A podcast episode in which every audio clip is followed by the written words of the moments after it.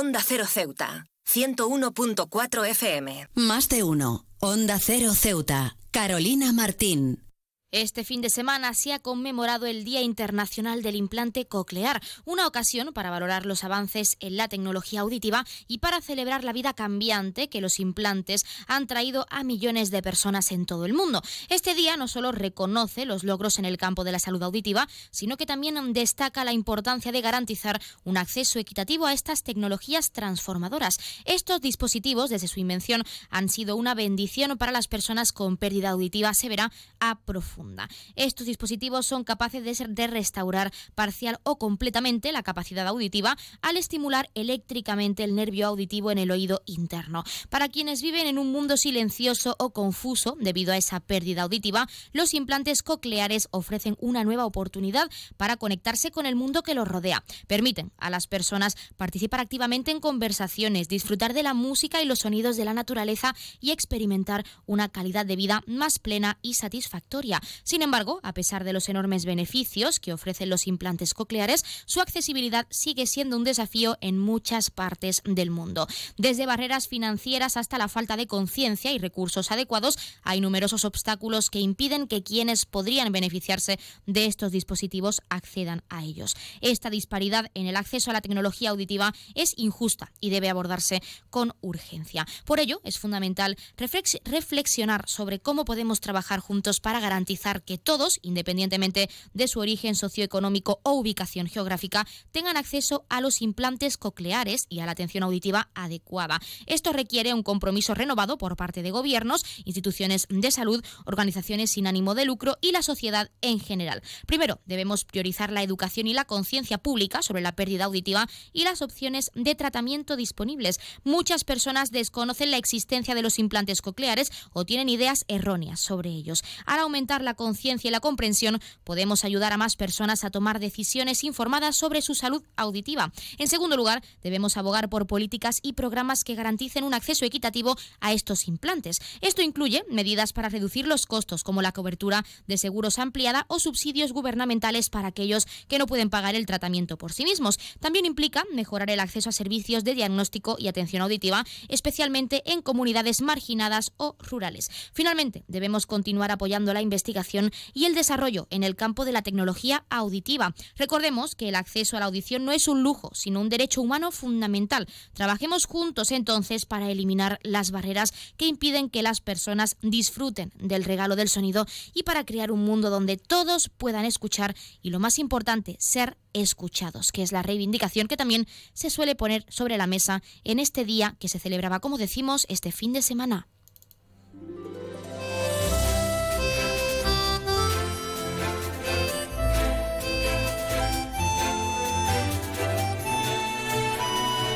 Buenas tardes. Arrancamos el programa de este lunes 26 de febrero y lo hacemos hablando del implante coclear, los avances conseguidos y lo que queda por conseguir. Nosotros, como siempre, arrancamos con una nueva edición de nuestro Más de Uno Ceuta. Vamos a desconectar como cada día por un rato con un programa que viene cargado de temas interesantes.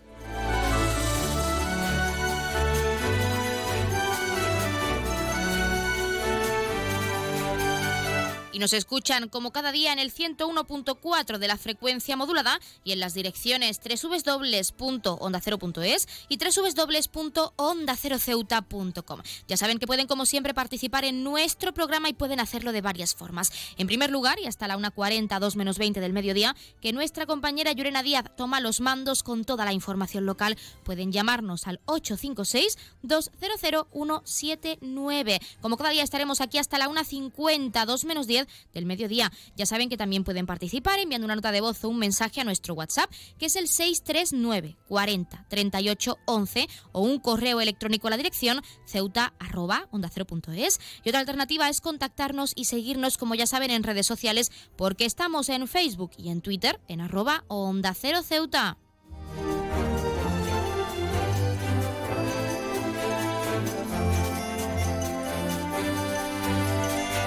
Pueden contarnos qué les parece el avance en lo que a mejora de calidad de vida de personas sordas o con pérdida auditiva se refiere e incluso qué opinan del implante coclear en sí, de este dispositivo tan especial para esas personas que por fin al usarlas pueden reconocer, pueden escuchar música, pueden incluso reconocer, como decimos, la voz de un familiar, de su pareja, algo que puede emocionar a cualquiera. Ya saben que también pueden participar para felicitar a un ser querido que cumpla años, dedicarle una canción o incluso pedirnos su tema favorito para que suene durante unos minutos en nuestro espacio, porque como siempre les decimos, queremos escucharles con nuevas canciones, géneros musicales, experiencias, recetas, anécdotas, lo que quieran contarnos, estamos deseando escucharles y que nos hagan partícipes de su vida diaria, así que anímense y llámenos.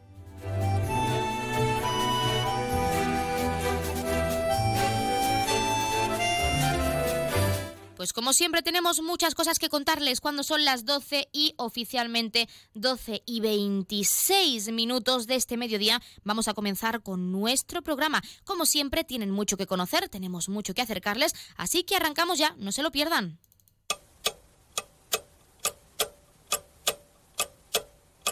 Y arrancamos como siempre conociendo la última hora. Primeras cancelaciones de barcos por fenómenos costeros. La naviera FRS ha suspendido la salida del Levante Jet prevista en este caso desde Algeciras. Están cancelando desde la misma compañía diversos barcos, diversas salidas, tanto desde Ceuta a Algeciras como a la inversa. Porque la Asociación Española, la Agencia de Meteorología, prolonga el aviso amarillo hasta las 17.59, 6 en punto de la tarde, por olas y vientos en la ciudad. Así que estemos muy atentos.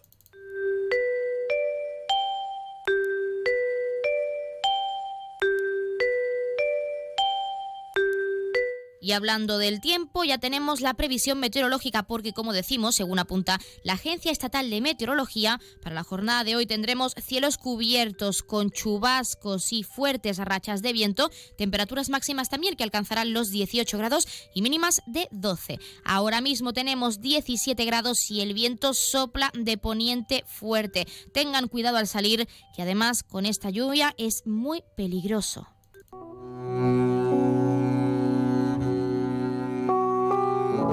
Como siempre también acercarles la noticia curiosa del día. Tenemos que hablar de la usuaria de TikTok, en este caso Marta Registrada, que es una joven española que vive en Australia y que comparte detalles de la vida en el país oceánico en su cuenta en esta red social. Además, muestra aspectos de la cultura australiana que son llamativos y contrastan con la forma de pensar de Occidente. En los últimos días, Marta ha hecho un vídeo sobre las condiciones extrañas que la gente pide para alquilar una habitación. Desde luego, hay algunas que son lo más de lo más sorprendentes e inesperadas. La primera es que el inquilino no beba alcohol y no consuma drogas. Normal, porque no quieres que su casa se convierta en una rave, pero es que he visto gente entrar en su casa con la cerveza escondida casi para bebérsela en su habitación rápidamente. Describe. Otra es que solo aceptan a personas que reciclen. Esto es una cosa muy de la cultura popular en España, de saber los contenedores, y todo el mundo lo tiene claro. Pero en Australia es un jaleo. Cada vez que veo un cubo de la basura, dudo y es casi como decir que solo aceptas australianos. Un tercer requisito curioso es que se pide a gente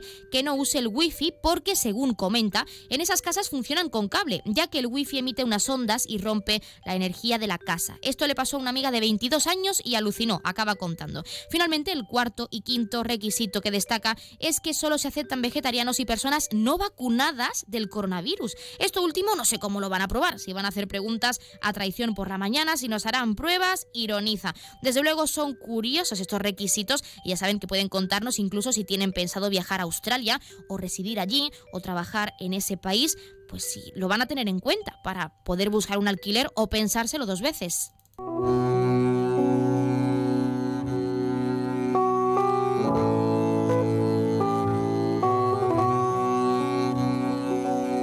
Pasamos también a conocer la agenda cultural. Recordar que el Museo del Paseo del Rebellín acoge hasta el próximo 7 de abril la muestra Arqueología y Vida Cotidiana en la Almina de Ceuta, siglos XVIII y XIX. Se puede visitar de martes a sábado, de 10 a 2 y de 5 a 8 de la tarde, y domingos y festivos, de 11 de la mañana a 2 del mediodía.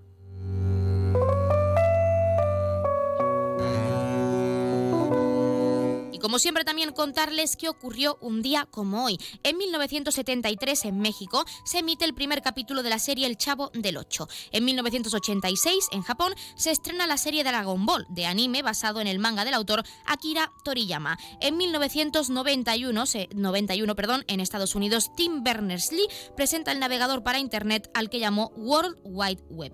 En 1993 atentado con un camión cargado de explosivos en las Torres Gemelas de Nueva York, en Estados Unidos.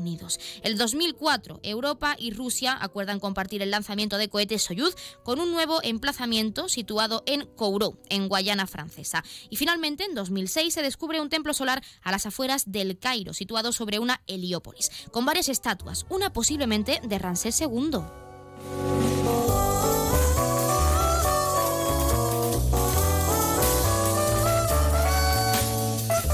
Siempre también contarles qué le está ocurriendo, o le va a ocurrir en este caso porque estamos a lunes, esta semana a uno de nuestros signos del zodiaco. Hoy es el turno de Escorpio. Escorpio, dale que estás en un punto de tu vida en el que necesitas hacer lo que sea para avanzar. Tienes las herramientas, tienes las ganas y la motivación, pero sabes que te falta empezar a usarlas. No dejes que esto caiga en saco roto, no dejes que esto se quede solo en una idea. Esta semana tienes que proponerte ponerlo en práctica, estudiar los diferentes caminos que vas a tomar y pasar a la acción como sea. Sales de una temporada en la que todo ha estado demasiado estancado, pero ahora vas a ser tú quien le dé emoción a tu vida. Viaja mucho, sal de tu zona de confort y disfruta con tus seres queridos. Ahora es tu momento, Escorpio, así que aprovechalo.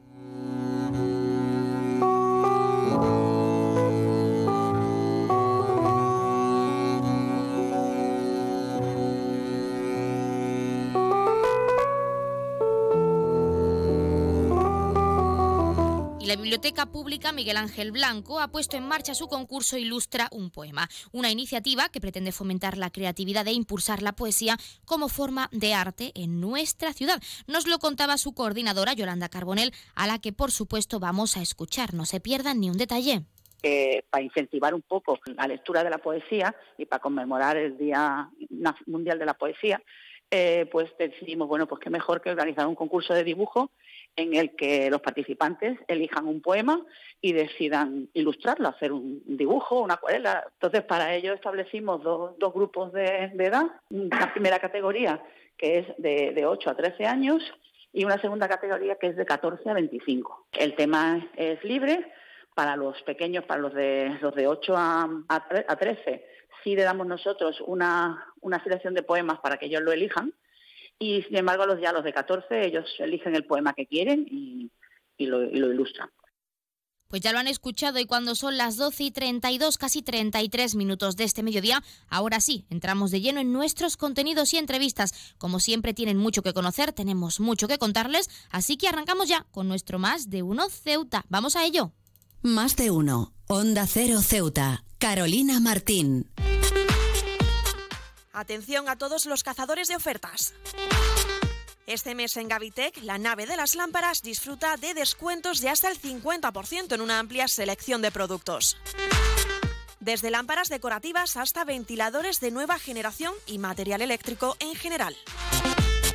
Imagina renovar tu hogar con una iluminación sostenible, eficiente y de nueva generación.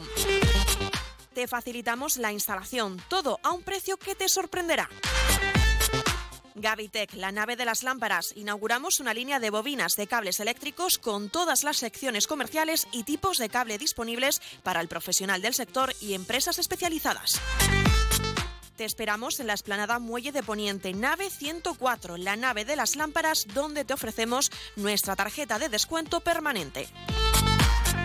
Ven y descubre cómo hacer que tu hogar brille y se refresque con nuestras ofertas exclusivas.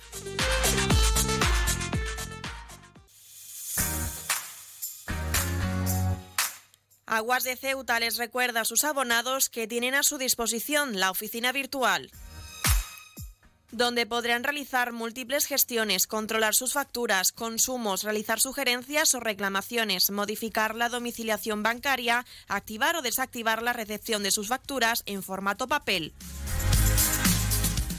ACEMSA dispone además de una app en la cual podrán realizar avisos de averías, reclamaciones y disponer de acceso a diferentes links relacionados con nuestra empresa. Desde ACEMSA le recordamos nuestros teléfonos gratuitos 24 horas 910 21 56 y el 629 20 98 25 de mensajería WhatsApp y Telegram.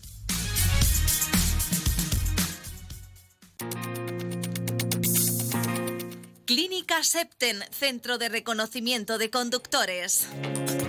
Promoción especial, reconocimiento médico para obtención por primera vez de permisos de conducción, antes 25 euros y ahora 15 euros. Foto incluida.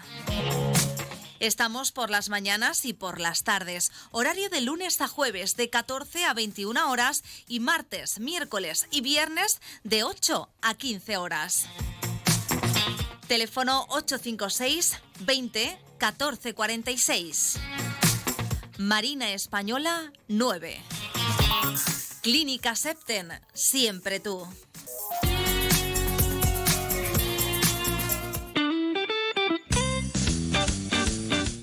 Mueco Ceuta, como siempre ofreciendo a nuestros clientes un buen servicio y buenos productos.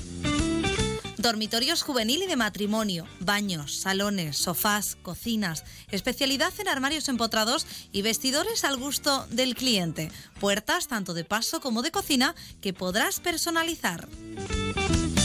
Mueco Ceuta, en ampliación Muelle de Poniente, Avenida Reyes Católicos y Loma Margarita.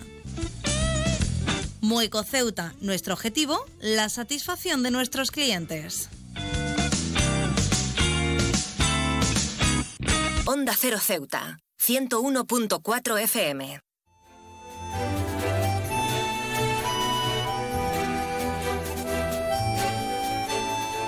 La poda de árboles en Ceuta ha suscitado inquietud por las consecuencias que puede traer a nuestro ecosistema. Una de las plataformas que se han pronunciado ha sido en este caso la plataforma en defensa del arbolado urbano, la biodiversidad y el medio ambiente. Por ello, en nuestra sección de medio ambiente, nunca mejor dicho, tenemos a su presidente que es Manuel Jesús Toledo. Manuel, muy buenas tardes. Hola, buenas tardes. ¿Qué tal? Bueno, ¿por qué decidisteis desde la plataforma que se ha formado hace poco en nuestra ciudad autónoma, pues alzar la voz sobre la gestión de la poda de árboles y arbustos en nuestra ciudad? Bueno, te comento, eh, estamos en trámite de, de, de, hacernos asociación, plataforma, y claro, no hemos, no hemos querido dejar de pasar por la oportunidad de unirnos a nuestros compañeros en las reivindicaciones que sobre el tema este de, de las podas que, se ha hecho excesiva aquí en la ciudad. Es verdad que dentro de esas reivindicaciones hablabais desde la plataforma que está a punto de formalizarse, como tú mismo nos has dicho, pues que al final trae esas consecuencias o puede perjudicarnos a nosotros y a nuestra nuestro ecosistema. ¿Qué consecuencias puede traer a corto plazo? A corto plazo, pues la calidad del aire, que ahora mismo eh, en estas podas tan generalizadas y tan extremas, pues eh, hemos liberado el CO2 que habían atrapado lo que es los árboles urbanos, que es la defensa que tenemos sobre el dióxido de carbono que suelta la, la combustión de, la, de los coches y de la, térmica que tenemos aquí en Ceuta ya tan desfasada y tan antigua. Y, claro, esto pues se ha soltado otra vez a lo que es el aire de la ciudad. Entonces, no sé si lo habéis notado ustedes, pero yo que vengo todos los días al centro a rehabilitación, pues noto como que si tuviera una mascarilla puesta y un hierro en la boca. Yo no sé, aquí en la calle Galea, si los vecinos tendrán esa sensación, pero vamos, yo yo los, los conmino a de que se manifieste también las asociaciones de vecinos contra esta poda excesiva y, justificada, que ellos muy bien se defienden, dicen de que tienen de que tienen los, los digamos los los informes técnicos y que lo han hecho bien y tal y cual, bueno, que nos presenten, que nos enseñen esos informes técnicos, que nos digan eh, por qué lo han hecho, los motivos, en fin, que, que, que ellos tienen que informarnos a nosotros, que nosotros no estamos en guerra con ellos. Nosotros siempre hemos estado dispuestos a, a colaborar y es lo que pedimos, colaboración, que se cuente con nosotros para estas cosas. Porque si te reúnes tú con los empresarios, si te reúnes con los sindicatos, si te reúne con los sindicatos de la policía, cada uno en su ámbito para tratar lo mejor para la ciudad, porque no se reúnen con nosotros no se puede decir que nosotros somos los sindicatos de la naturaleza, ¿eh? del medio ambiente de la ciudad, que estamos aquí altruistamente y que nos puede nos sale hasta del bolsillo de nuestro dinero. Incidiendo en las consecuencias que también nos has comentado a corto y largo plazo para nuestra ciudad, es sobre todo en temporadas cálidas, porque al perder esos árboles y arbustos también puede afectarnos y puede incluso perjudicar a la ciudadanía si sale cuando las temperaturas son muy altas, que puede pasar en los meses de junio, julio y agosto. Efectivamente, el, arbolado urbano y la vegetación y los jardines y, y la zona de verde, pues lo que hace que en las ciudades, pues si tiene que haber una temperatura en verano de 30 grados, pues te la puede bajar a 28 grados, que parece que no, pero un alivio. Luego la sombra, que tú puedas refugiarte si tienes mucha calor, pues debajo de un árbol, por ejemplo, de, un ficus, que es un árbol que tiene una copa muy muy densa y te da mucha sombra y, es un, arbolado que consume muy poca agua y requiere muy pocos recursos, y tú te proteges ahí, ¿no? O va con, por lo menos para descansar, para tomar un sorbito de agua de la botellita que lleve, en fin. Que, que lo que es el gobierno autonómico debe de preservar el bienestar de la ciudadanía, no su bienestar.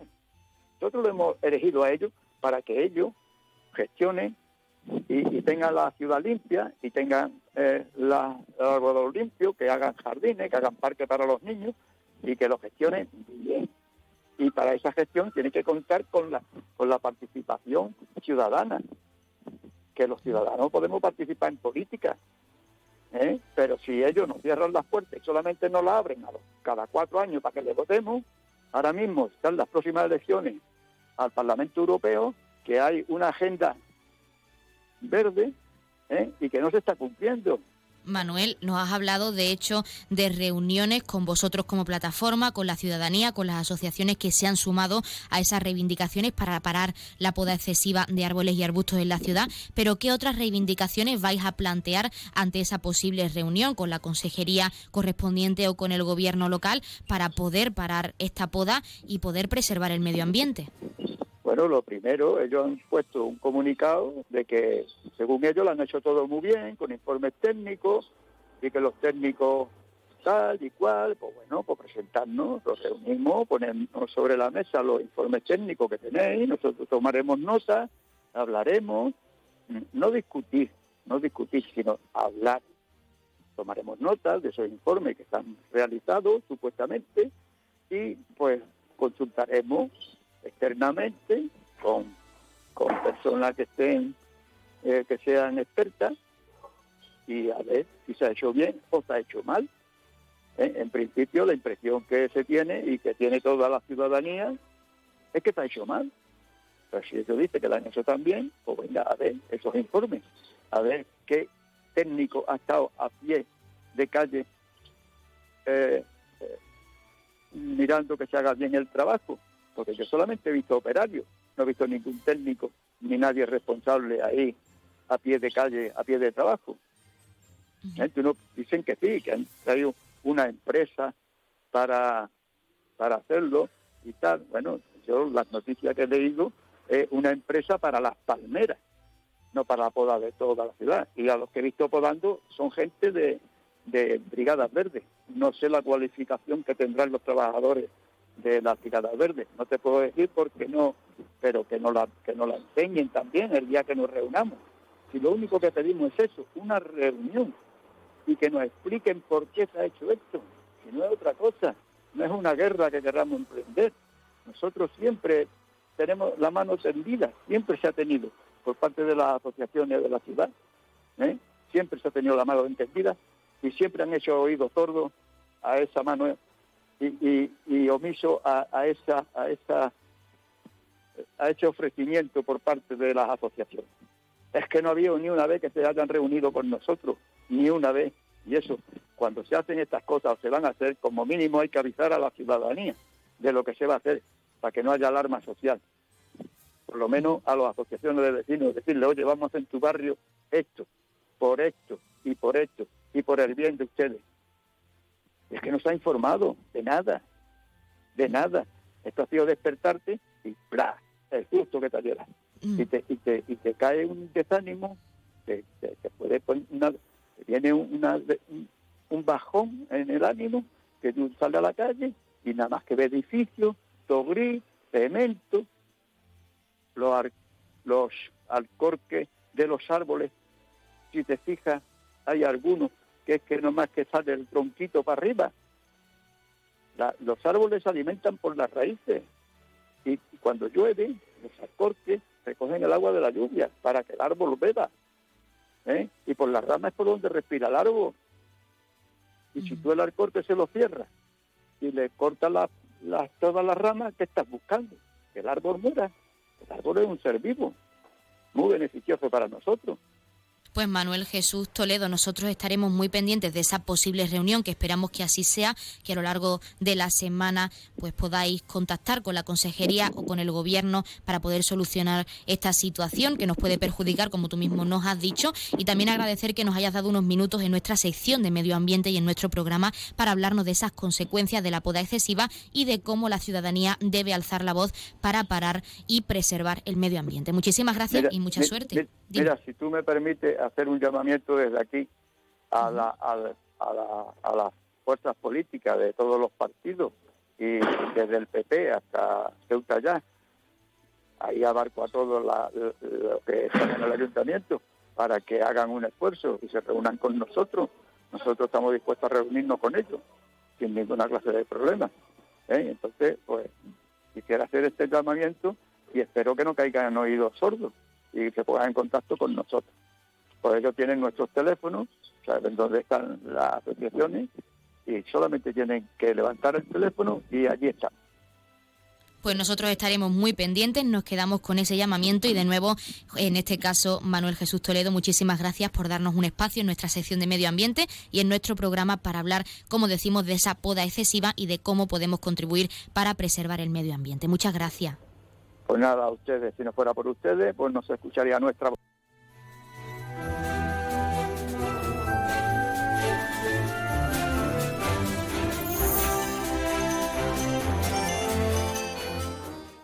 Más de uno. Onda Cero Ceuta. Carolina Martín. ¿Ya has sentido la satisfacción de crear algo con tus propias manos? Big Mat. Protección y vestuario laboral, herramientas, electricidad, calefacción, ventilación, ladrillos, aislamiento, maderas y paneles, jardín, baños. Eres lo que haces. Big Mat. La imaginación es libre. ¿Cuál es tu proyecto? Reparar, construir, fijar y montar, crear, sellar, especialidades. Bitmat, la tienda profesional de la construcción. Cementos y materiales de construcción en Ceuta, en Muelle Alfau. Teléfono 956 51 71 17. Bitmat. Tu hogar es un reflejo de tu personalidad. Un árbol, un sol, mi mamá, Ahora los impuestos son cosa de niños. Servicios Tributarios de Ceuta se lo pone muy fácil. A partir de ahora podrá pagar sus impuestos a través de la página web tributosceuta.org. Solo necesitará una tarjeta de crédito y la carta de pago que recibió por correo y con un solo clic se ahorrará tiempo, colas y desplazamientos. Recuerde tributosceuta.org. Servicios Tributarios de Ceuta, Ciudad de Ceuta. Nuevo horario de caja de 8 de la mañana a 2 de la tarde. Onda Cero Ceuta. 101.4 FM.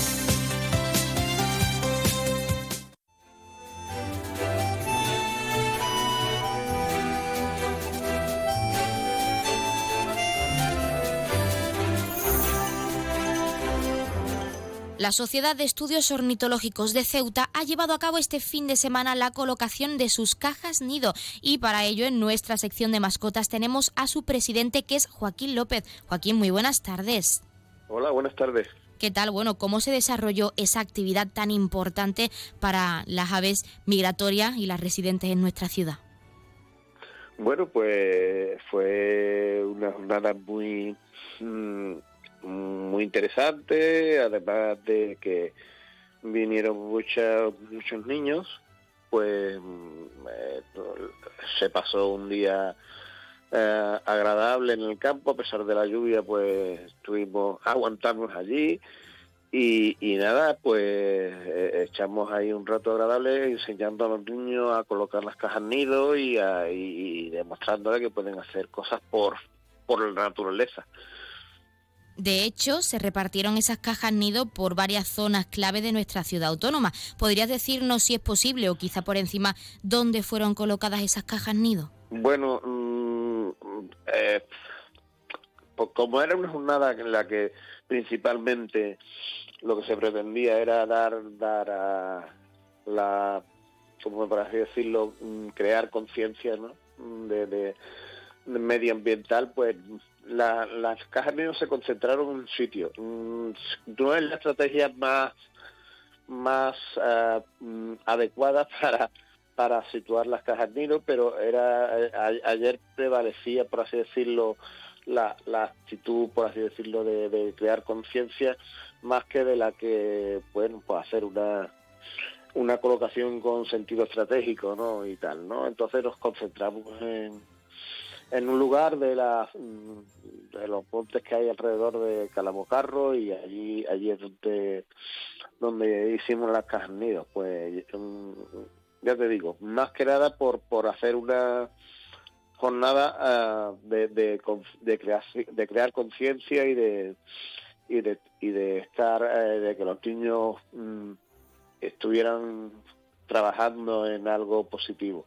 Eh, más adelante nosotros ya pero a título particular pues pues quizá haremos ese reparto estratégico de las cajas nido pero pero ya a nivel particular por así decirlo no. Bueno, hablando de esa concienciación, que al final era el objetivo de esta jornada, de este fin de semana, ¿cómo viste tú como presidente de la Sociedad de Estudios Ornitológicos de Ceuta, en este caso, a esos jóvenes, sobre todo, que es la generación del futuro, en cuanto a la concienciación con el medio ambiente? ¿Están preparados o concienciados de la importancia que tienen las cajas nido? Bueno, la mayoría eran niños bastante pequeños, eh, entonces mm, lo que daba bastante alegría era mm, ver cómo, cómo esos niños pues por- eh, iban con ilusión a la actividad y que eh, aprendían de, bueno eso de, también de sus en, en algunos casos de sus maestros como que, venían acompañándolos cómo le enseñaban a, a- a a la naturaleza y, y todas esas cosas.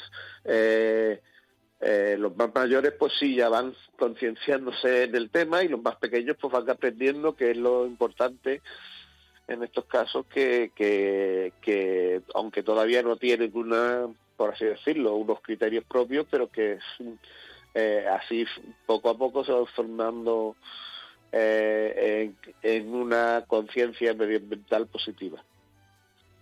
Bueno, ahora hablemos de acogida porque por lo que nos comentas, por esa ilusión con la que los jóvenes, sobre todo los más pequeños, preguntaban y se interesaban por la colocación de las cajas nido, podemos decir que fue un éxito, pero ¿cuántas asociaciones, entidades o ciudadanos ceutíes, además de esos pequeños, acudieron a esa jornada para concienciarse y ayudaros a colocar las cajas nido? Pues yo mm, calculo que alrededor de 90, entre 90 y 100 personas estuvieron ayer allí. Eh, mm, llega un momento difícil de empezar a contar, pero a mí se me perdió la cuenta muy cerca de los 90 y seguía llegando gente. Bueno, Joaquín, también ya comentamos en su momento que con las cajas nido se pretendía proteger a las especies mig- migratorias, perdón, como decimos, y también residentes en nuestra ciudad. Pero en cuanto al proceso, una vez colocada y que a nivel particular desde la Sociedad de Estudios Ornitológicos de Ceuta repartáis por esos puntos clave las cajas nido que se colocaron este fin de semana, ¿qué suele pasar? ¿Cómo eh, las aves, en este caso residentes o no residentes, pues pueden acercarse a esas cajas nido? ¿Cómo las ayuda? Pues bueno, simplemente eh, eh, las cajas nido lo que hacen es favorecer eh, eh, eh, lugares para la nidificación, eh, en este caso, como las cajas nido estaban dedicadas a pequeños faceriformes, pues para estas pequeñas aves que le, le crean un lugar para poder, poder hacer su nido. Eh, bueno, ahí eh, ellos van buscando eh, a lo mejor en algunos casos huecos en los árboles y en, bueno donde pueden encontrarlo lugares protegidos y, y, las cajas nido ya son ese lugar protegido que ellos van buscando con lo cual eh, pues eh, favorecemos el, que, eso que encuentren lugares para poder tener eh, su, su nido y, y así pues es más fácil para ellos hacerlo. También nos gustaría saber cómo sentís, porque hemos hablado de cómo fue la acogida, cuántas personas asistieron, pero siempre sabemos que la ciudadanía ceutí y diversas entidades se vuelcan con vosotros y con vuestras actividades, pues para seguir ayudando a nuestra fauna, en este caso a las aves de nuestra ciudad autónoma y a las migratorias también. ¿Cómo sentís vosotros con ese cariño que siempre recibís en la ciudad? Pues la verdad es que estamos muy contentos porque eh, lanzábamos nosotros a primero de mes, ya lo hablábamos aquí también, que, que la campaña para que cada uno fabricara su propia caja nido, hay, hay algunos que se han dedicado a fabricarla, otros a, a, a decorarla y otros simplemente han ido allí pues no saben porque no sabían hacerla y han tenido su caja nido. Y entonces bueno pues ahí han colaborado eh, eh, bueno, en, agrupaciones, por así decirlo, porque entidades eh, o, de, mucho tipo. Por ejemplo, ha colaborado el tercio, el tercio Duque de Álvaro Legión, que mm, eh, se ofreció a secar nido y ha hecho unas cuantas. Ha colaborado pues el, el Colegio Reina Sofía, que, se ofreció pues eso hacer talleres en su en su colegio con los niños pequeños y, decoraron las cajas y luego han venido a colocarlas. Ha colaborado pues por ejemplo el centro de menores La Esperanza que también es habitual en nuestro en nuestras actividades de que los niños de los del, del, del centro pues participen. Eh, la Escuela de Aventureros, otros que son habituales, eh, que es una empresa que se dedica a, bueno, pues a eso, hacer actividades con los niños en la naturaleza.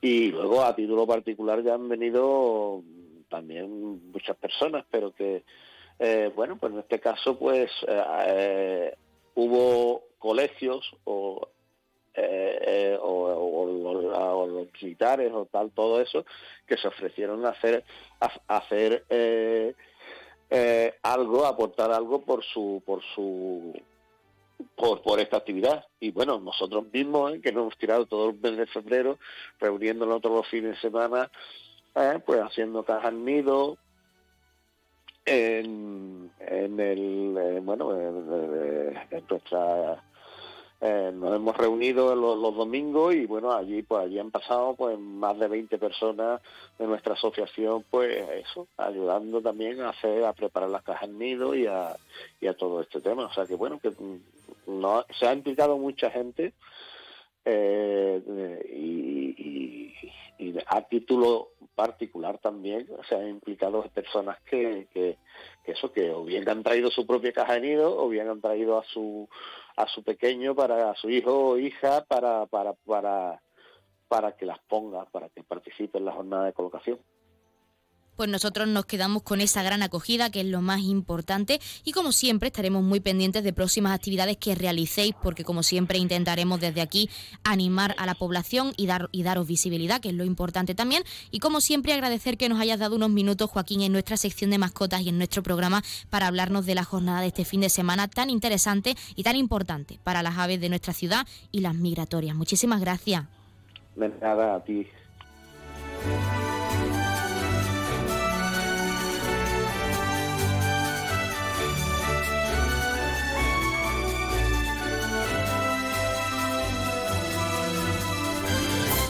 Nosotros, como siempre, nos estamos acercando a la una del mediodía. Son en este caso las 12 y oficialmente 59 minutos. Y como ya saben, a esta hora se quedan, como siempre, con nuestros compañeros de Madrid, que les acercarán tanto las noticias de última hora a nivel nacional de lo que ocurre en nuestro país, como las noticias de interés a nivel internacional de lo que ocurre en el mundo. Y con el objetivo de que siempre nos mantengamos informados, de que siempre conozcamos la actualidad y lo que ocurre más cerca de nosotros. También, como es costumbre, les dejaremos con nuestros compañeros de Andalucía y con toda esa información a nivel regional. Ya saben que regresamos con la segunda parte de nuestro Más de Uno Ceuta, más contenidos y entrevistas en directo, a partir de la 1 y 10, una 12 minutos. Como es costumbre también lo haremos en primer lugar de la mano de nuestra compañera Llorena Díaz, que nos deja ese avance informativo de cara a toda la información local que se está cocinando y que regresa en directo a partir de la 1.40, 2 menos 20 del mediodía. Les dejamos con nuestros compañeros, no se vayan, que regresamos enseguida.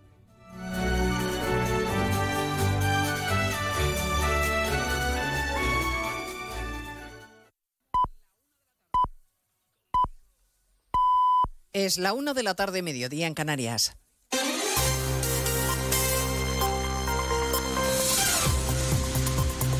Noticias en Onda Cero. Buenas tardes, les avanzamos a esta hora algunos de los asuntos de los que hablaremos con detalle a partir de las dos, empezando por la sombra alargada del PSOE que se cierne sobre José Luis Ábalos, al que Ferraz ha dado 24 horas para que presente su dimisión y renuncie a su acta de parlamentario. La portavoz de la Ejecutiva, Esther Peña, dice que no tiene dudas de que Ábalos terminará tomando la decisión correcta, aunque de momento el principal salpicado por el caso Coldo y la trama corrupta de compra de mascarillas sigue en su escaño. Y si no dimite antes del miércoles, va a presidir en la Cámara Baja una comisión sobre corrupción e impunidad. La dimisión en diferido que Ferraz le exige a Ábalos y que aún no tiene resuelta, por mucho que lo intente la portavoz de la Ejecutiva. El Partido Socialista quiere que Ábalos se vaya pero no ha rematado aún la jugada. Desde el Partido Socialista no juzgamos y no hacemos eh, reproches penales, pero sí que quiero recordar que José Luis Ábalos es el mejor ejemplo de, la ortodoxia de partido, del puro compromiso y del puro respeto a lo que es la historia de este partido, de su militancia, de su lucha. Por eso no tengo eh, ninguna duda que José Luis Ábalos eh, actuará en consecuencia por este bien mayor. Si Ábalos formaliza su renuncia, como quieren en el Partido Socialista, la diputada que ocuparía su escaño sería la alcaldesa María González, alcaldesa del Yauri, que fue condenada a 960 euros de multa y ocho meses sin carne por ir conduciendo bajo los efectos del alcohol. Los socialistas le piden a Ábalos que se vaya y proponen además comisión de investigación para meter en el mismo saco el caso que afectó al hermano, al hermano de Díaz Ayuso, a pesar de que la justicia, como saben, lo ha archivado ya en dos ocasiones. Estaremos también a partir de las dos en las calles de Bruselas y Madrid, donde a esta hora hay tractoradas simultáneas. Los agricultores hacen ruido con sus vehículos en la capital comunitaria, ah, donde se han concentrado frente al Parlamento Europeo. Allí hay Consejo de Ministros de Agricultura, corresponsal comunitario Jacobo de Regoyos. Escenificación sonora que Luis Planas utiliza ahora mismo con los ministros. Tener a los agricultores al lado, escucharles, eh, dar respuesta es absolutamente fundamental. El ministro de Agricultura pide sobre todo que se relajen los requisitos, las solicitudes, el barbecho y reciprocidad de los acuerdos internacionales, pero no quiere poner en cuestión la dirección de la política agrícola común. Dice solamente que no se puede hacer sin los agricultores, que hay que escucharlos. En Madrid los vehículos agrícolas han entrado en una columna única y se dirigen al centro de la capital. En Valencia es un día difícil. Los psicólogos recomiendan que los niños vuelvan al colegio cuanto antes. Muchos lo han hecho ya esta mañana para tratar de recuperar una cierta rutina. Hoy se aprueban las primeras ayudas urgentes para ropa y comida para los damnificados por el incendio del pasado viernes. El ayuntamiento empieza a entregar viviendas a las familias que han perdido todo y en paralelo se investiga el origen del fuego, además de proseguir las labores de identificación de las víctimas. La delegada del Gobierno, Pilar Bernabé, ha confirmado que se centran ahora en esas dos claves. La policía científica ya ha salido del edificio. Ahora se está trabajando en la identificación de los cuerpos y en la otra línea de investigación, si hace falta entrar para una cuestión precisa y concreta, pero lo que es la eh, investigación, lo que es el reconocimiento del edificio palmo a palmo, está hecho, está finalizado. Esta tarde los Reyes acudirán a Valencia para interesarse en persona por las familias afectadas y sumarse al duelo de los familiares. Esta mañana el rey Felipe VI está en Barcelona, en el Mobile, apoyando al sector tecnológico e interesándose por las novedades mundiales en la que es mayor feria del mundo de este sector. Allí está también Francisco Paniagua. Tres horas ha estado el rey recorriendo la feria del mobile, pasando por los stands de las principales operadoras que invierten en España y conociendo las novedades en inteligencia artificial, coches voladores y el desarrollo del 5G en ámbitos de todo tipo, especialmente médicos y quirúrgicos. El presidente de la Generalitat, entre tanto, interviene en el pabellón de Cataluña, destacando a Barcelona como capital de captación de talento durante esta semana. Y el presidente del gobierno, Pedro Sánchez, ha mantenido bilaterales con responsables de empresas y con Meta, la madre de las principales redes sociales utilizadas por los jóvenes. Y además les hablaremos de la iniciativa del Ayuntamiento de Sevilla que ha desatado la polémica y el debate al proponer cerrar la Plaza de España y cobrar una entrada a los turistas. Le ha preguntado sobre el asunto al alcalde madrileño Martínez Almeida, que dice que en la capital no se va a tomar ninguna medida parecida. Nosotros en principio aquí no planteamos que la visita de algún espacio monumental pues en estos momentos requiera el pago por parte de los no residentes en la ciudad de Madrid, pero creo que no podemos homologar todas las ciudades, sino que lo que hay que hacer es que cada ciudad pueda adoptar una solución distinta en función de su problemática y por eso yo creo que el alcalde de Sevilla hace lo que considera mejor. Hablamos de todo ello en 55 minutos cuando contemos la actualidad de esta mañana de lunes 26 de febrero. Elena Gijón, a las 2, Noticias Mediodía. De nuevo, buenos días España. Protagonista, Luis del Olmo. Luis del Olmo era un enamorado de su trabajo. Protagonistas nosotros en acción. Abrió un camino que todos nos seguimos. Le he respetado y le respetaré siempre. Información, opinión, entretenimiento. Para la radio cambiar es más que vivir. Sus principales virtudes yo creo que es sin duda la innovación, la independencia. Una parte de lo que entendemos por radio se la inventó Luis del Olmo. Te agradezco que recuerdes la historia de protagonistas. Una serie documental escrita y dirigida por Diego El mérito es de ustedes, amigos oyentes. Cada lunes, un nuevo capítulo de este podcast en la web y en la app de Onda Cero.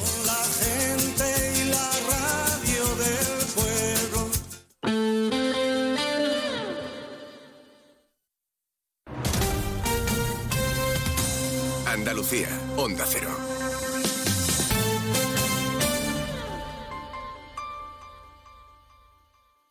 ¿Pero qué estás haciendo, alma de cántaro? He conectado la bicicleta estática a la cafetera y en 45 minutos tendré el café en su punto. Bueno, tibio. Bueno, a temperatura ambiente. Déjate de chorrada, hombre. Tú lo que tienes que hacer es contactar con Grupo Acerca y empezar a ahorrar en tu factura de energía. Y quítate esas mallas, que me estás dando el desayuno. Infórmate ya en www.grupoacerca.com y comienza a ahorrar. Grupo Acerca, tu elección más fácil. La Federación de Autónomos del Comercio de Andalucía, FACOAN, impulsa Sin ir más lejos, un proyecto para incentivar el consumo en comercios de cercanía andaluces. Sin ir más lejos, tiene el objetivo de animar y concienciar a la población sobre la importancia de la compra local en pequeños comercios. Comprar en comercios de tu barrio y tu pueblo genera y mantiene el empleo y la riqueza entre nuestro vecindario y fija la población al territorio. Sin ir más lejos, compra en tu pueblo. Más información en www.facoan.es. Proyecto financiado por la Dirección General de Comercio de la Consejería de Empleo, Empresa y Trabajo Autónomo, Junta de Andalucía. Sobre todo, Onda Cero Andalucía. Cero, Noticias de Andalucía. Jaime Castilla. Buenas tardes, hacemos a estar un repaso de la actualidad de Andalucía de este lunes 26 de febrero, día de mucho viento en la comunidad que mantienen aviso naranja a la provincia de Almería por fuerte viento y oleaje y también a la de Granada, donde la estación de esquí de Sierra Nevada ha tenido que cerrar sus instalaciones en esta semana de puente. Onda Cero Granada, Guillermo Mendoza. La nula visibilidad de las pistas y las fuertes rachas de viento de hasta 62 kilómetros hora, según la Agencia Estatal de Meteorología, han provocado que Cetursa, la empresa gestora de la estación, haya decretado el cierre para el día de hoy a las 10 y media de la mañana. Confían en que el temporal pase, puesto que las precipitaciones han dejado un manto blanco perfecto para esquiar en la montaña. El puerto de Tarifa en Cádiz mantiene suspendidas las conexiones por ferry con Tánger en Marruecos debido también al viento que sopla en el estrecho. En política, hoy la actualidad pasa por el proyecto del Ayuntamiento de Sevilla de cerrar la Plaza de España y cobrar entrada a los visitantes de fuera de la provincia. El alcalde de la capital, José Luis Sanz, ha defendido aquí en los micrófonos de Más de Uno Sevilla que es la forma de garantizar ingresos que sirvan para mantener la seguridad y las reformas de la plaza. La oposición y el gobierno central ya han mostrado su rechazo y lo que piden por el contrario es implantar una tasa turística. Seguimos ahora con el repaso de la actualidad del resto de provincias y lo hacemos por Almería, donde la Asociación Unificada de la Guardia Civil se queja del silencio de las administraciones sobre la constante llegada de pateras. Onda Cero Almería, Inés Manjón. Es el reclamo que pone sobre la mesa la Asociación Unificada de Guardias Civiles. Según acusa, impone, en este caso la subdelegación del Gobierno de Almería, ese silencio, una denuncia que se produce en concreto tras la llegada de dos embarcaciones en el puerto de Roquetas de Mar este fin de semana. En Cádiz, los trabajadores de la línea que esta mañana han intentado entrar en Gibraltar se han encontrado con grandes retenciones tras la decisión de los agentes gibraltareños destinados a controlar el paso por la verja de habilitar un único carril para la entrada de vehículos de dos ruedas.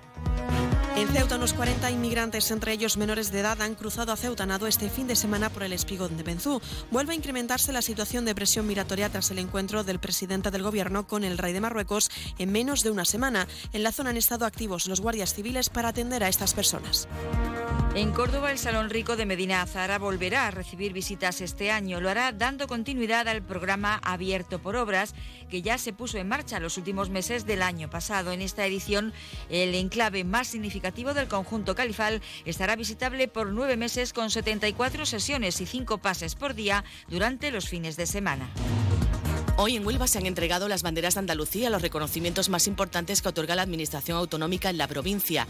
El cantaor Jeromo Segura, la trayectoria del compositor Abel Romero y la cooperativa Onuba Fruit, la bandera del deporte al Ayamonte Club de Fútbol, que cumple 100 años, y la de las ciencias sociales y las letras al Museo Santo Rosario de Aroche, con más de 2.000 piezas, está incluido en el libro Guinness de los Récords. En Jaén, la consejera de Empleo, Rocío Blanco, ha participado en la presentación de la nueva Concejalía de Autónomos y Pymes del Ayuntamiento de la capital, un instrumento con el que se pretenden reducir los trámites burocráticos a la hora de crear un proyecto empresarial. De esta encuesta también se extrae que las personas que viven en la capital ven favorablemente la instauración de la zona de bajas emisiones frente a aquellos que viven en el área metropolitana. En cuanto al turismo, el 80% de los encuestados señalan que el impacto es positivo. Y en Sevilla, el Consejo de Hermandades y Cofradías ha sorteado este lunes las 1.080 sillas temporales disponibles para la próxima Semana Santa. El número extraído ha correspondido a la solicitud 8.448. Más noticias de Sevilla a las 2 menos 10 aquí en Onda Cero. Onda Cero. Noticias de Andalucía.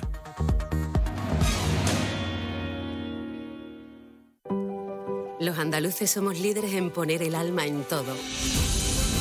En sacar una sonrisa. En dar siempre la bienvenida. Somos líderes en el arte de sentir.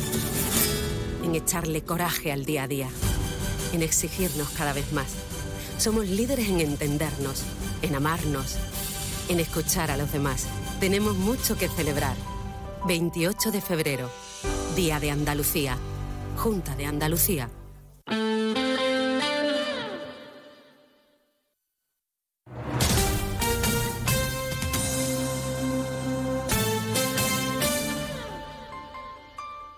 Onda Cero Ceuta, 101.4 FM. Más de uno. Onda Cero Ceuta. Carolina Martín.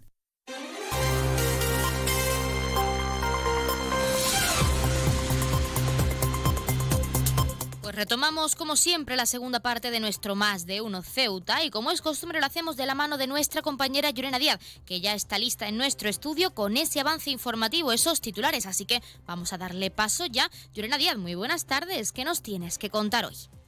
Muy buenas tardes, pues comenzamos arrancando con la última hora y es que la ciudad ha celebrado un minuto de silencio a las 12 del mediodía, sumándose así a la iniciativa a nivel nacional como muestra de pesar con los fallecidos y sus familias, heridos y restos de afectados por el devastador incendio de Valencia y como manifestación de solidaridad con todos los valencianos.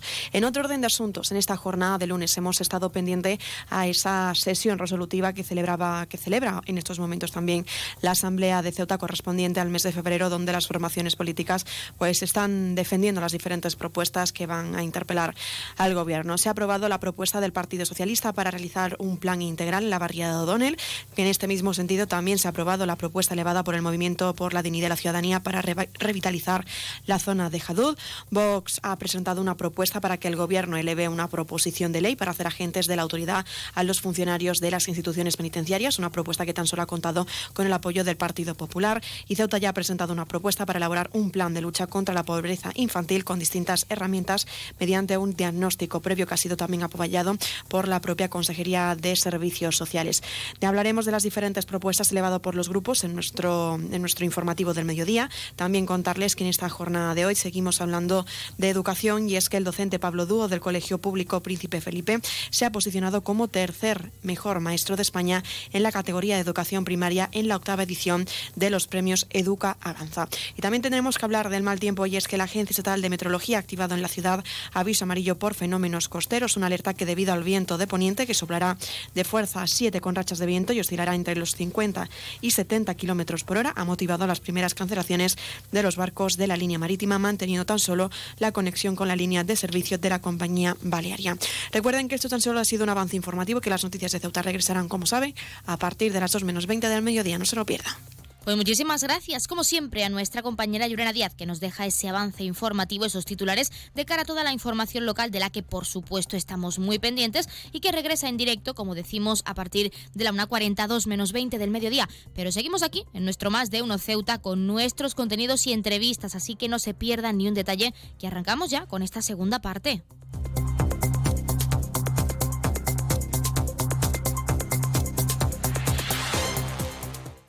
Más de uno. Onda Cero Ceuta. Carolina Martín.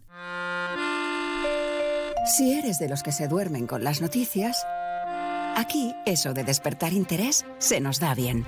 Nos acompaña Pedro Sánchez. He tratado siempre de, de cumplir con mi palabra. ¿Y por qué nos ha mentido tanto entonces, presidente? Señor Núñez Feijóo, buenos días. ¿Está usted insinuando que la dirección de correos ha tenido algún interés en que no se repartieran a tiempo los votos por correo? Pocos se atreven a preguntar lo que todos queremos saber, pero en Onda Cero contamos con más de uno. Si escuchar lo mismo de siempre te cansa, despiértate con Alsina. Más de uno con Carlos Alsina. De lunes a viernes desde las 6 y siempre que quieras en la web y en la app. Onda Cero, tu radio. 298, 299, 300 ovejas. Cuando consigues dormir, la noche pasa en un abrir y cerrar de ojos. Y cuando no, también. Porque si no puedes dormir, Gema Ruiz tiene el programa de radio que te reconcilia con la noche. Con actualidad, cine, curiosidades, música, juegos y la colaboración de los oyentes. ¡Baja esa voz! ¡Que no son horas! No son horas. De lunes a miércoles a la una y media de la madrugada, los jueves a las 3 y siempre que quieras en la web y en la app. 301, 302, 303. Onda Cero, tu radio. Es la una de la mañana. Te acabas de terminar el último capítulo del libro que te ha tenido enganchado noche tras noche. Y te preguntas, ¿y ahora qué? Si hay expertos en llenar vacíos culturales, estos son Rubén Amón, Sergio del Molino, Rosa Belmonte, Guillermo Altares e Isabel Vázquez. Bienvenido al mayor club de lectura, cine, series y música. La Cultureta Gran Reserva. Cada viernes a la una y media de la madrugada. Y siempre que quieras en la web y en la app. Onda Cero, tu radio. Onda Cero Ceuta, 101.4 FM.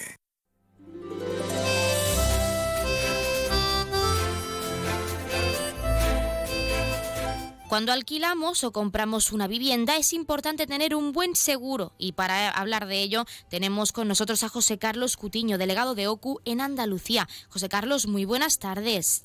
Hola, buenas tardes. ¿Qué tal? Bueno, en primer lugar, y para que todo el mundo lo tenga claro, ¿qué riesgos específicos cubre un seguro del hogar al comprar o alquilar una vivienda?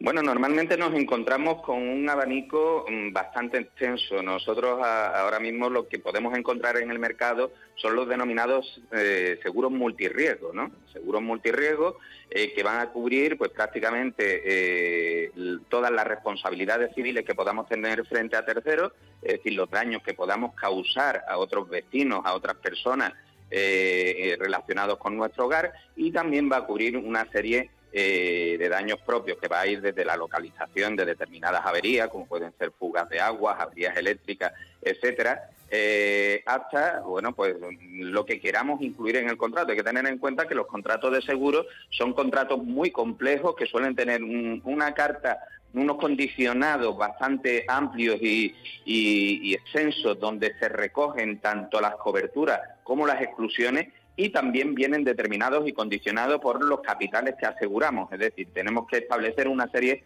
de valores que son los que serían indemnizables en caso eh, de pérdida. Normalmente un contrato de seguro de hogar diferencia entre lo que es el contenido, es decir, eh, digamos todo el menaje mobiliario, etcétera, que tenemos dentro de la vivienda, todos nuestros enseres personales y demás, y el continente que es el recinto de la vivienda en sí, que también pudiera llegar a, perderse. Con lo cual es muy importante ajustar esos valores a lo que realmente eh, vale eh, para nosotros todo lo que tenemos allí para evitar situaciones de las que se llaman de infraseguro que pudiera dar lugar a que en caso de un siniestro no fuéramos suficientemente compensados.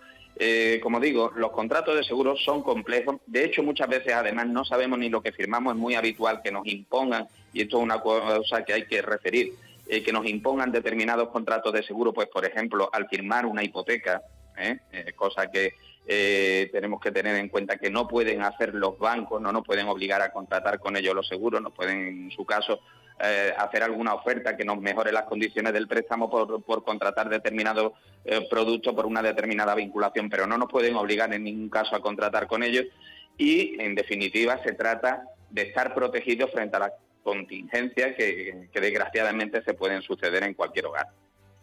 Sí, porque como tú mismo nos has dicho, siempre nos impone no solo, no solo perdón, contratar un seguro, sino ya de por sí invertir y contratar una hipoteca, meternos en una casa que siempre nos da un poco de miedo, pero al contratar un buen seguro, porque como también nos has dicho, hay que buscar un buen seguro del hogar, ¿cómo nos puede proteger de esa inversión que realizamos al comprar, en este caso, una vivienda, al hipotecarnos?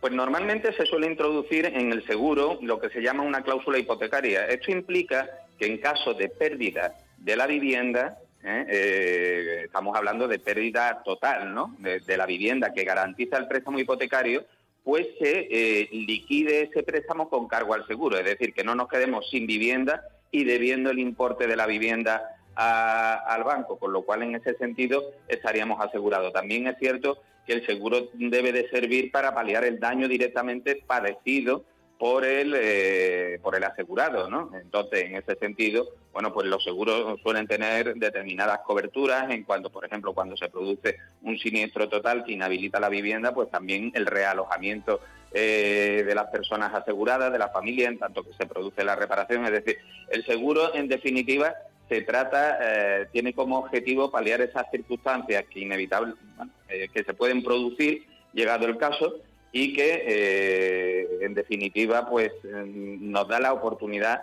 eh, de restituir las cosas a su situación original a cargo de, ese seguro. Es muy importante, por lo tanto, pues tener claro cuando vamos a hacer un seguro qué tipo de cobertura queremos tener, eh, qué es lo que queremos asegurar. Los valores son muy importantes. Antes hablaba de, la importancia de no incurrir en lo que se llama infraseguro, es decir, no eh, asegurar las cosas por debajo de su valor porque luego cualquier indemnización vendría reducida en la misma proporción que hayamos infraasegurado esa, esa vivienda y desde luego eh, evitar, una cosa que sí debemos de hacer siempre es evitar duplicar las coberturas. Esto es una cosa que nos pasa con cierta frecuencia. Normalmente los seguros multirriego del hogar son seguros bastante extensos que incluyen determinadas coberturas, incluso la responsabilidad civil frente a terceros, pues desde eh, el uso de la bicicleta por nuestro hijo hasta que nuestro perro le pueda pegar un bocado al vecino del sexo, ¿no? Eh, eh, este tipo de cosas incluso muchas veces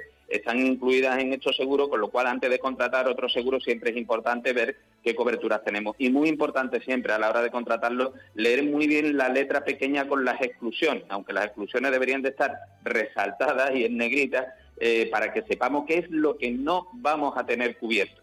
Aquí entran muchas cuestiones que son contingencias naturales, daños por fenómenos atmosféricos que no alcancen una determinada gravedad. Eh, y, esto es importante. También hay que tener en cuenta que el hecho de tener un seguro del hogar es lo que nos, nos habilita para reclamar al consorcio de compensación de seguro ante riesgos extraordinarios como pudieran ser pues inundaciones o incendios, incendios catastróficos, otros, eh, otras catástrofes naturales similares que pudieran afectar a la vivienda.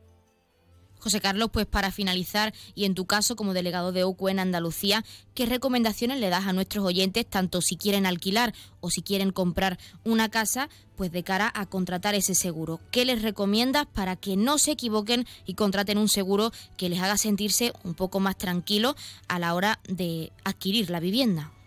Por lo primero, informarse muy bien de las condiciones del seguro, leer atentamente tanto las condiciones particulares como las condiciones generales, contrastarla con otras compañías aseguradoras.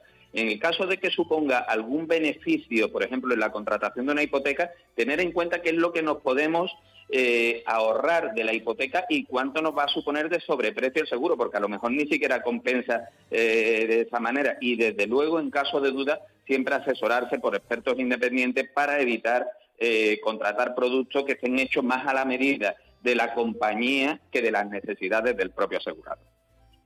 Pues nos quedamos con esas recomendaciones para que nuestros oyentes, si tienen pensado adquirir una vivienda, ya sea alquilándola o hipotecándose, que no se preocupen y que ya saben que lo importante es tener un buen seguro para evitar cualquier riesgo a futuro. Y muchísimas gracias, como siempre, José Carlos Cutiño, por darnos unos minutitos en nuestro programa y hablarnos de este tema tan interesante y tan importante, sobre todo con esa burbuja inmobiliaria que ya sabemos cómo se encuentra actualmente. Muchísimas gracias. Gracias a vosotras, un placer.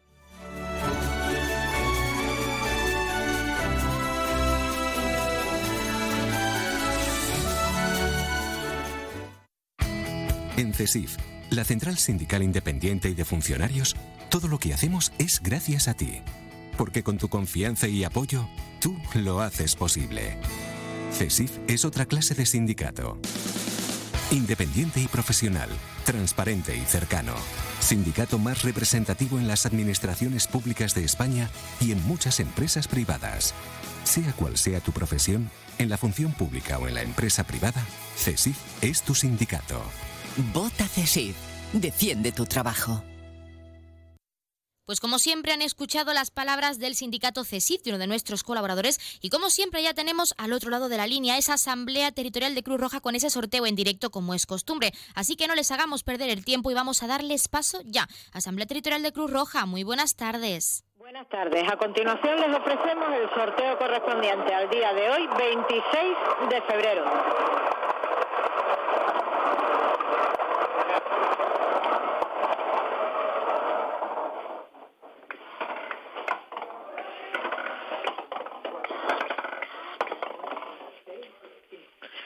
Cuatro, seis, cinco. El número agraciado ha sido el 465. Enhorabuena a los ganadores y hasta mañana.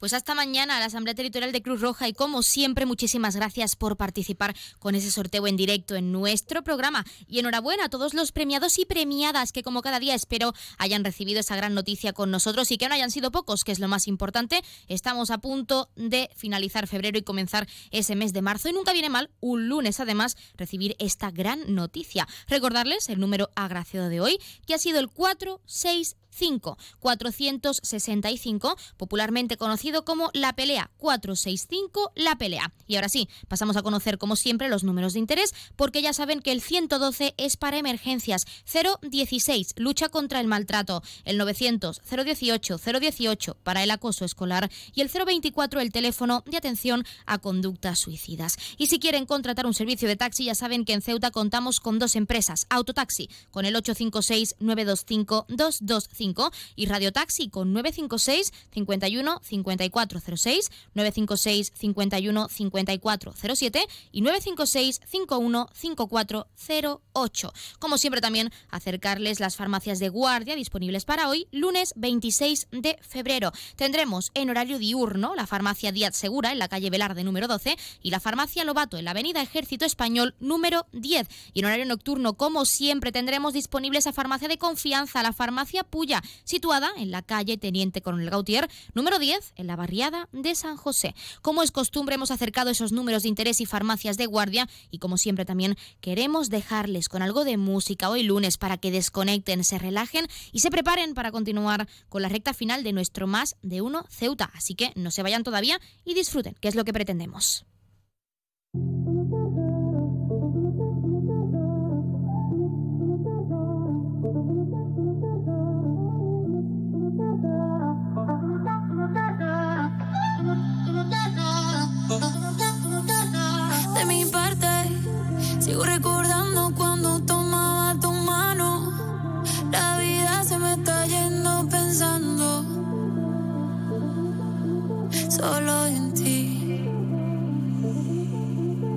Por olvidarte. Y estas ganas me dan con ir a buscarte. Todo es tan rico si tú estás. Si estás aquí. No quiero ir así, no es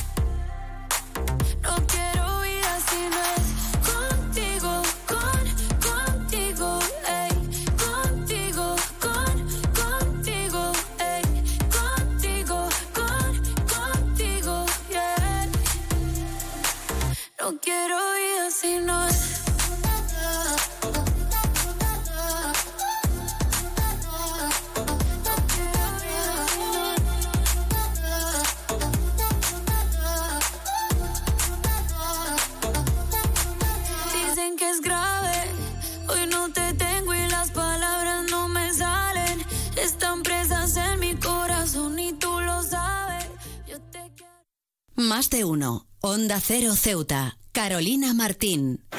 Trabajo, casa, ducha, cena, cama. Salir de trabajar con el piloto automático no tiene pérdida, aunque pensándolo bien, sales perdiendo. Te pierdes conversaciones, te pierdes risas, te pierdes lo que sucede a tu alrededor. Salir de trabajar con el piloto automático es el camino fácil. Muchos lo siguen, otros, y cada vez somos más, preferimos seguir la brújula para no perdernos nada. La brújula con Rafa La Torre. Toda la actualidad de lunes a viernes desde las 7 y siempre que quieras en la web y en la app. Onda Cero, tu radio. Borras Motor es un nuevo nombre, un nuevo equipo, un nuevo espíritu, una nueva experiencia. Como ves, en Borras Motor lo nuevo es todo. Ahora tu nuevo concesionario BMW en Ceuta se llama Borras Motor. Un nuevo concesionario preparado para ofrecerte el mejor servicio y la mejor atención en todo momento. Visítanos en Borras Motor, Avenida de España 26 Ceuta o en borrasmotor.concesionariobmw.es.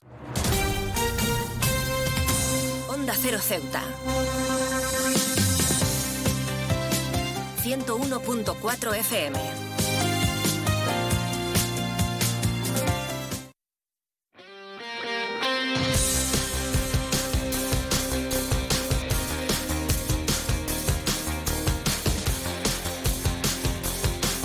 Eso que escuchan es nuestra sintonía de deportes, porque como cada lunes queremos acercarles los titulares más destacados de este fin de semana. El primer apunte, y uno de los más importantes, es que la agrupación deportiva Ceuta, por desgracia, ha perdido contra el Recreativo de Huelga, de Huelva, perdón, por 2 a 1. José Juan Romero ha apuntado ante este encuentro que la primera realidad es que dice tenemos que sumar los puntos para salvarnos.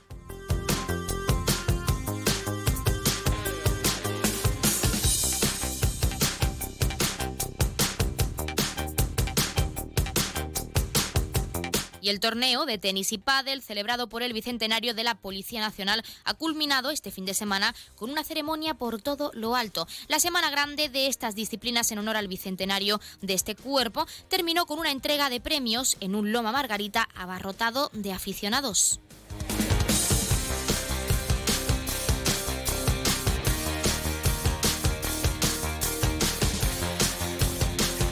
Seguimos hablando de resultados porque el Ceuta femenino también ha caído derrotado ante el Guadalcín Fútbol Sala. Las jerezanas se han impuesto con claridad por un marcador final de 5 a 2.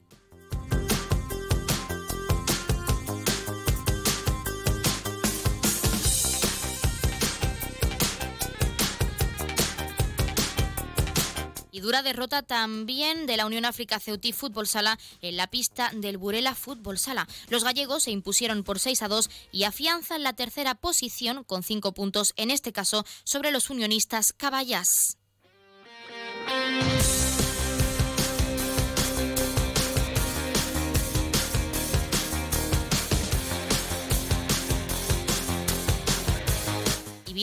Y, su- Bilal Ahmed y Susana Román han sido los campeones del vigésimo quinto duatlón Perla del Mediterráneo. El campeón ha empleado un tiempo de 55 minutos con 45 segundos y la mujer una hora 14 minutos y 3 segundos.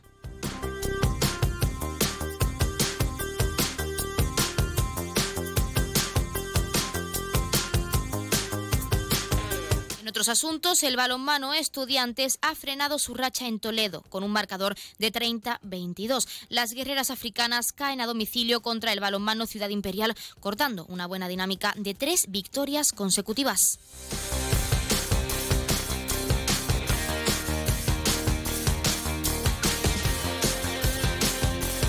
Por otro lado, triunfo del Camoens que le permite soñar con el ascenso. La uruguaya Maura Scaletti fue la autora de los tres tantos en la victoria colegial con un marcador de 3 a 1.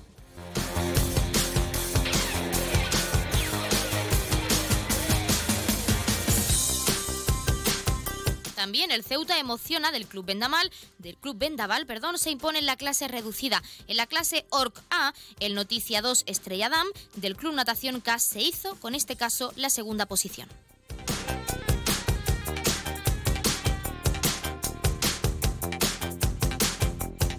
Victoria también en este caso del filial de la agrupación deportiva Ceuta sobre el agrupación deportivo Cartaya por un marcador de 3 a 0. Cheito abrió el marcador de penalti y luego llegó el doblete de Taufek.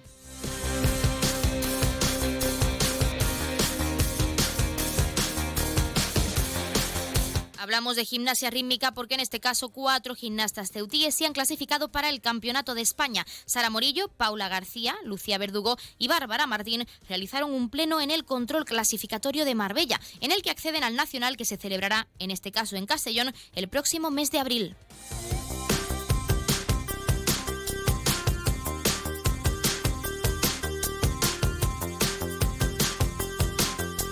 Cambiamos de asuntos. En este caso queremos recordarles que el Ceuta Sub-12 masculino y femenina ya tienen rivales para los nacionales de fútbol 8. Andalucía, País Vasco, Cantabria y La Rioja serán los adversarios en la primera fase del torneo que se celebrará 22, 23 y 24 del próximo mes de marzo. También recordarles que el torneo de Ramadán Fútbol Sala vuelve a la ciudad autónoma de Ceuta en su cuarta edición. El presidente de la barriada Príncipe Felipe, Ahmed Soltani, lleva organizando este torneo en este, en, este mes especial para la comunidad musulmana y donde espera que este año, dice, salga todo muy bien y haya muchos equipos. El evento deportivo comenzará casi con toda seguridad el próximo lunes 11 de marzo, coincidiendo con el primer día de la festividad musulmana. Aunque todavía no es seguro, seguimos pendientes y empezará el Ramadán el próximo 11 o 12 de marzo. Ellos mismos nos lo adelantarán conforme se sepa y conforme pues la luna les dicte a la comunidad.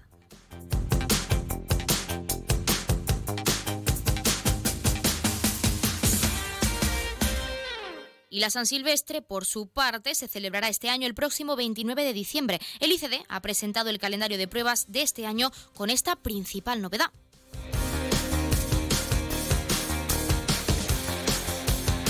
Y un último apunte más. A las protectoras y el Sporting Atlético se vuelcan con los más necesitados. La Asociación de Abdeselam Mohamed y el conjunto que preside Mustafa Alal organizarán una recogida de alimentos este miércoles 28 de febrero en la previa del partido de los ceutíes con el Málaga, en este caso en el José Benoliel.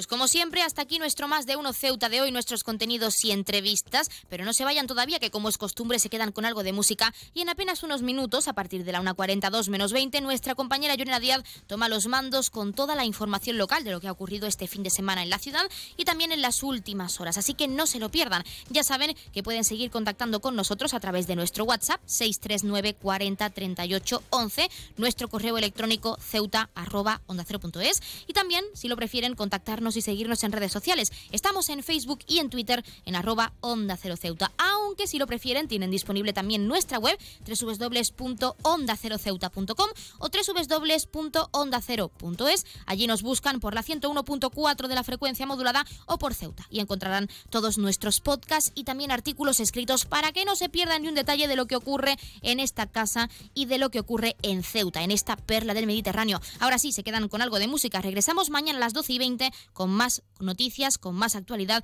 y con más más de uno Ceuta, nunca mejor dicho. Hasta entonces, que pasen muy buena tarde.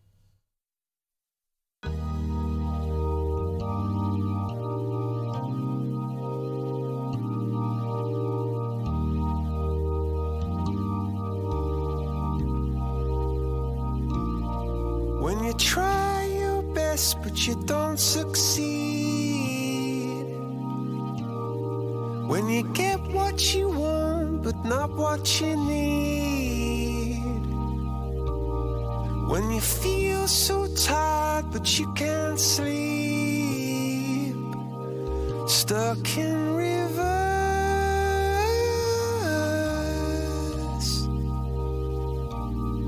And the tears come streaming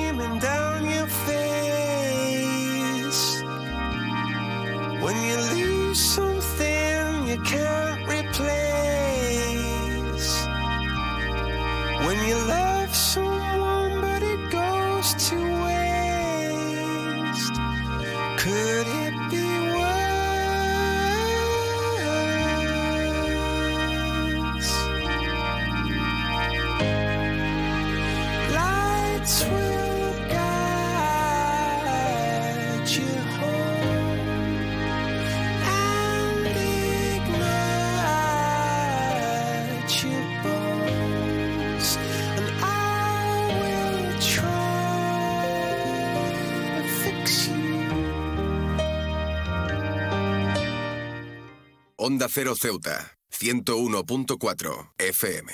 Noticias. Onda Cero Ceuta. Llurena Díaz. Muy buenas tardes, son las 2 menos 20 del mediodía de este lunes 26 de febrero. Llega la hora de noticias de nuestra ciudad. Es la hora de noticias en Onda Cero.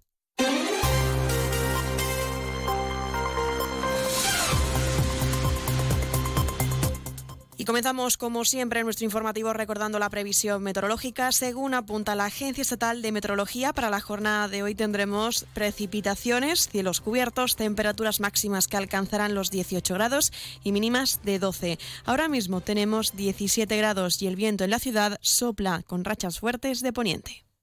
Servicios informativos en Onda Cero Ceuta. Pues entramos de lleno en nuestros contenidos y comenzamos comentando que la ciudad se ha unido al minuto de silencio a las 12 del mediodía, sumándose así a la iniciativa a nivel nacional como muestra de pesar con los fallecidos y familias, heridos y restos de afectados por el incendio de Valencia y como manifestación de solidaridad con todos los valencianos. Y seguimos hablando de otros asuntos y es que la Asamblea de Ceuta ha celebrado hoy la sesión resolutiva correspondiente al mes de febrero donde las formaciones políticas han elevado las diferentes propuestas al Gobierno. Se ha aprobado la propuesta del Partido Socialista para realizar un plan integral en la barriada de O'Donnell. El secretario socialista Juan Gutiérrez denuncia que esta zona presenta varias deficiencias tanto en estructuras, parque infantil y elementos de accesibilidad. Por parte del consejero de Medio Ambiente y Servicios Urbanos, Alejandro Ramírez, ha recordado que en esta zona el Gobierno invirtió más de 3,5 millones de euros para una rehabilitación integral en la barriada, asegurando que la zona ya está renovada. Es por ello que Ramírez recuerda que tanto el equipo técnico de su cartera mantiene contactos con los presidentes de las distintas barriadas. Su responsabilidad es que esté todo en condiciones, que es que os atrincheráis en los, en los despachos y no salís a la calle, ese es el problema que tenéis, y no conocéis la realidad de la calle. La señal en medio de la acera, precisamente cuando estuvimos allí bajaba una persona con movilidad reducida y no pudo, se tuvo que bajar de la acera y después volverla, le tuvimos que ayudar nosotros. Seguiremos reuniendo con los presidentes de la barriada porque nos consideramos que son las personas que realmente conocen qué es lo que necesita la barriada y eh, seguiremos ejecutando todas las actuaciones. Se han ejecutado ya en las 317, en Villa Jovita, en Villa Aurora, en San Daniel, Doctora Soraya, Bermudo Soriano y tenemos últimas reuniones hechas pendientes de visitas técnicas a la barriada. Va mi equipo técnico donde previamente le dicen claramente para no engañar a la gente que se puede hacer, que no se puede hacer, urbanísticamente es viable. El Pleno también acuerda elaborar un plan para revitalizar la zona de Jadú, una propuesta elevada por el Movimiento por la Dignidad de la Ciudadanía para la activación del comercio como la actuación en sus calles y edificios. Ramírez cifra en 5 millones el coste del proyecto para renovar el tejido urbano y las redes subterráneas de la avenida Teniente Coronel Gautier. Es decir, la arteria principal que conecta con Teniente Coronel Gautier se rehabilitó de manera integral, es decir, toda la avenida Capitán Claudio Vázquez que conecta con, esa, con esta avenida se realizó una actuación muy importante en la, en la anterior legislatura. También se ha comentado y está prácticamente para finalizar una estación muy importante como es Plaza Nicaragua, que al final conecta también con esta zona principal y va a permitir también desarrollar, como no, todo, todo ese entorno, que anteriormente lo que era era un descampado, no había absolutamente, absolutamente nada. Y cambiamos de formación y es que Vox ha presentado una propuesta para que el Gobierno eleve una proposición de ley para hacer agentes de la autoridad a los funcionarios de instituciones penitenciarias. La diputada de la formación, Teresa López, se ha referido al suceso que tuvo lugar en Fuerte Mendizábal la semana anterior, donde varios funcionarios fueron agredidos por un preso. López asegura que el Gobierno solo pone trabas para la protección del colectivo, una iniciativa que ha contado solo con el apoyo del Partido Popular y es por ello que el consejero de Presidencia y Gobernación, Alberto Gaitán, ha recordado que este tipo de solicitudes corresponde por norma al Parlamento, que puede abordarlo mediante una ley orgánica. Es necesario que en honor a los funcionarios de prisiones y pensando y deseando su pronta mejoría a los últimos funcionarios de Fuerte Mendizábal agredidos y también al funcionario de Almería, a todos los funcionarios del resto de prisiones españolas que durante tantos años llevan sufriendo el abandono institucional del Gobierno, es necesario que esta Asamblea lleve la iniciativa e inste al Gobierno de la Nación a que de manera urgente y sin dilación en los plazos posteriores de enmiendas y convocatoria de la correspondiente ponencia de la Comisión de Interior y a la vista de los últimos datos de agresiones a funcionarios de prisiones, se presente una proposición de ley para modificar el artículo 80 de la Ley Orgánica General Penitenciaria. Por tanto, vuelven a utilizar o a instar a esta Asamblea para realizar peticiones y solicitudes que tienen sus cauces procedimentales propios, en concreto que sean las Cortes Generales las que pueden abordar una modificación, en este caso, de una ley orgánica. Pero es que usted obvia, no sé si intencionadamente o no, señora López, que en abril de 2018 en la Cámara de Diputados se aprobó una iniciativa casi igual a la que estamos hablando, que fue propuesta por el Partido Popular, aprobada por mayoría, pero que no se tramitó porque diversos partidos, entre otros el Grupo Socialista, no había designado ponente para su tramitación. Y otros asuntos, la plantilla de la, de la pecera ha vuelto a concentrarse para seguir reivindicando un sueldo justo y que es que, tal como ha asegurado la delegada del sindical de UGT, la Miak Mohamed, las recientes declaraciones de la consejera de Cultura solo son palabras, por lo que a su juicio es necesario que se les tome en serio, dice, por el bienestar de todos los trabajadores. Tras las declaraciones que ha emitido la consejera de Educación, doña Pilar Orozco, he de decir que se han quedado en simples declaraciones, ya que nadie ha mostrado preocupación en ponerse en contacto con, con los trabajadores y buscar puntos eh, claros para solucionar las carencias. Con respecto al tema de nóminas, como dijo la consejera que se encontraba judicializado, es necesario resaltar que desde la ciudad se conocía este problema, ya que mantuvimos varias reuniones con representantes de la ciudad. Onda Cero Ceuta, 101.4 FM. Más noticias en Onda Cero. La consejera de Sanidad y Servicios Sociales del Gobierno, Navila Bencina, y la directora general de Sanidad, Rebeca Benarros, han mantenido otra reunión con miembros de la Sociedad Andaluza de Ginecología y Obstetricia, mm, lo que se conoce como SAGO. Los integrantes de esta entidad han, han presentado sus próximos proyectos y entre ellos figura la realización de actividades en común con la Asociación de Ginecología del Norte de África al objeto de reforzar la colaboración entre ambas entidades. Seguimos hablando de formación y de educación y es que precisamente el docente Pablo Dúo del Colegio Público Príncipe Felipe se posiciona como tercer mejor maestro de España en la categoría de educación primaria en la octava edición de los premios Abanca.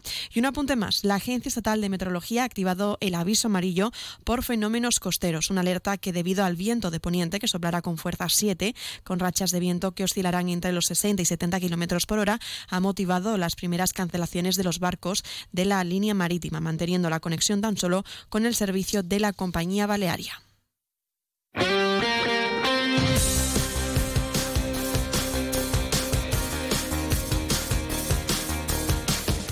Y pasamos a conocer la información deportiva. Nueva derrota para la agrupación deportiva Ceuta que ha caído ante el Recreativo de Huelva por 2-1. Los blancos se quedan a nueve puntos de entrar en la zona de playoff.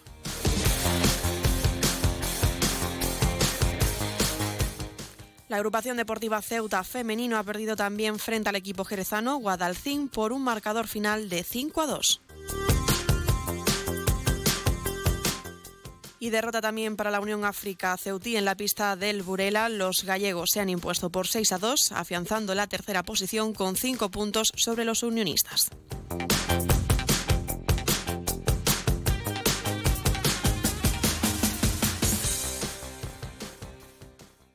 Noticias. Onda Cero Ceuta. Llurena Díaz.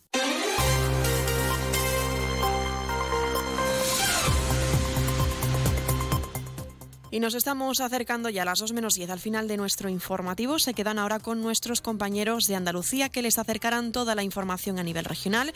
Y como saben, unos minutos más tarde, a partir de las 2, nuestros compañeros de Madrid les ofrecerán toda la actualidad a nivel nacional e internacional.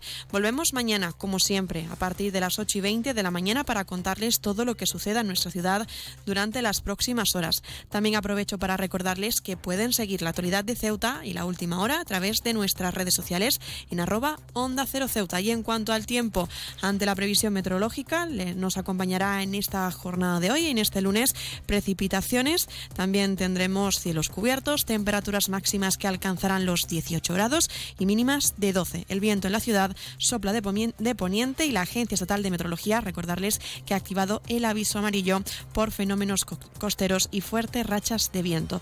Esto ha sido todo, me despido, que pasen muy buena tarde y hasta mañana.